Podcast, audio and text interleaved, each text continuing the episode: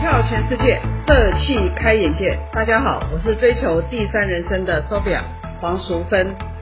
大家好，我是跟着社会问题跑的老顽童吴泽生。我们没有字正腔圆，也没有华丽配乐，更没有哗众取宠的议题，只是想要利用这个机会，真真实实的将对社会企业的现象与观察和营运经验，透过 Podcast 来传达。欢迎来到社创波波。老师，那个我们了解了社会体制以后啊，上次老师有提到对于那个贫穷的这个议题，那你还给了我四个字叫做“贫穷的大千世界”，所以我们今天就请胡教授来跟我们谈谈贫穷的大千世界。这是上次训犬师来谈贫穷的时候，其实也给我们很多启发。那么我就回忆起来，我在世界各地不同的社区，请我去来台南、台湾的社会创业的一些经历的时候，我在看有机会看到，甚至在不同的国家、不同的族群，你说他贫穷吗？可是他的生活品质，我要特别强调 quality，对哎，可是有时候比我们还好啊，呃，他们的那个生活的成果叫快乐指数比我们还高。啊那如果是这样的话所以说我老师才晓得贫穷真的是对形形色色。那老师，你们先定义一下什么叫贫穷？现在讲的贫穷，当然如果就 new property 这个新贫新贫阶级来看的时候，啊他说第一个，我们当然是用资本主义社会里面的 GNP 啊 GDP 的货币来衡量。对，啊，所以呢，有一些人叫做绝对的贫穷，因为你今天起码的三餐你要钱去买，嗯，所以你只要低于在那个社会买三餐都有问题的，我说这些人叫绝对的贫穷。可是有一些人他不用买啊，好，那这时候就说还有一些叫无形的财富，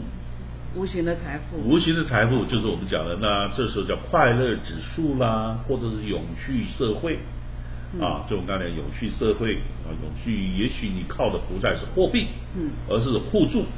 啊，或者我们现在设计的共生家园等等，有些机制开始让你不是用货币买来你的生活品质的。嗯那可是我还是要告诉你，New Property 讲什么呢？现在在戏谷，对不对？出现了一些高科技的工作人员，照理说薪资很高嘛，对，可是那边的房租、食物，哎，呃，这个支出的水准更高，哦，高到你是 A 减 B 你就只能住在这个车子的房子里面去。哎，游牧人生，对这次，奥所以斯卡这个就把它称之为 new property 嘛 New property 啊，就是说你的所得无法支付一个花了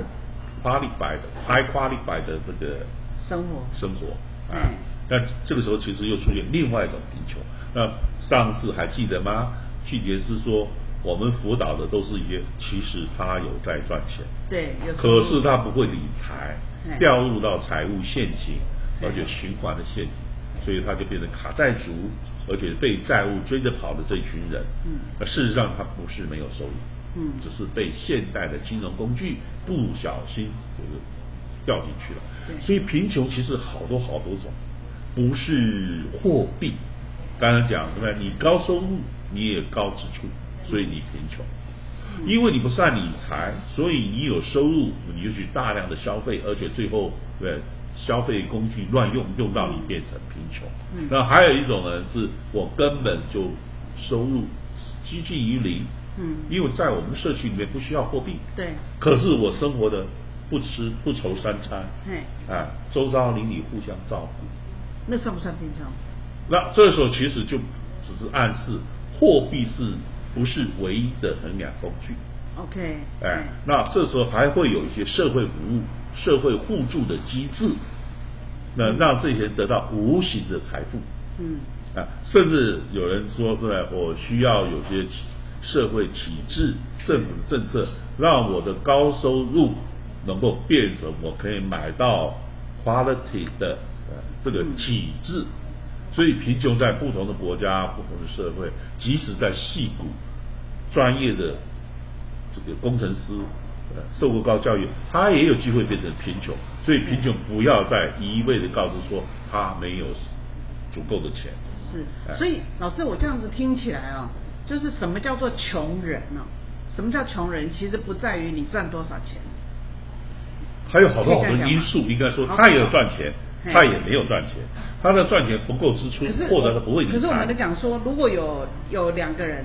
他们在同一个公司里面，一样的职位赚一样的钱，都是赚都一个月都赚三万块，那有一个人呢，他就买了一个手机，哎，两万多块，一个人买一个手机五千多块，啊，这里到后面的结果就是。看起来其实是买了两万多块的人比较有钱嘛，是啊对不对？可是实际生活上品质也面比较高嘛，生活品质也对比较拿出来就高两啊，万对啊，手就机啊苹果啊，对不可对是他回到家吃饭的时候就开始要省自己用。所以这个到底怎么样去？我这样听起来我就觉得有点有点那这个就是叫做理财式的贫穷或者是富有。那有人用三万块可以买房子，对可能花了十年二十年的时间。哎那另外有人呢，对吧？永远都有三万块啊。假设这个收入是这样的啊啊，人人都有三万块。那可是另外人他可能会哇，好漂亮的手机，好漂亮的衣服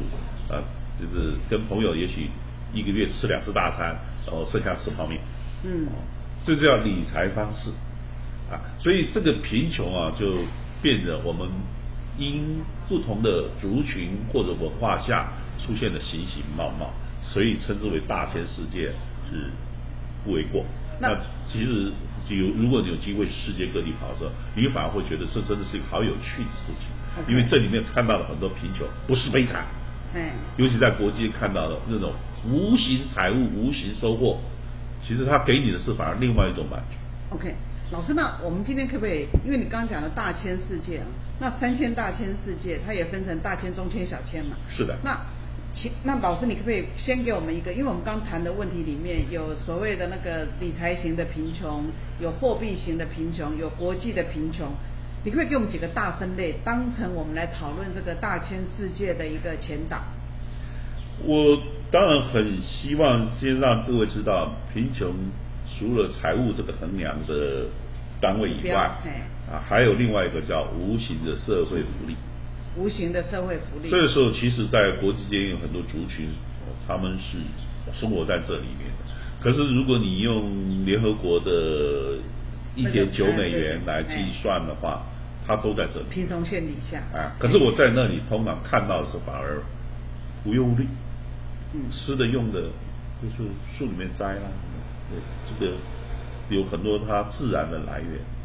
啊而且嗯人群之间没有什么尔尔虞我诈或勾心斗角。那我们不从货币来谈的话，不从货币的很多地指方标，还有对什？然后除了货币，还有从社会嗯叫做什么？互助机制，互助机制我们自己人展开的互助机制互，助例机制如说像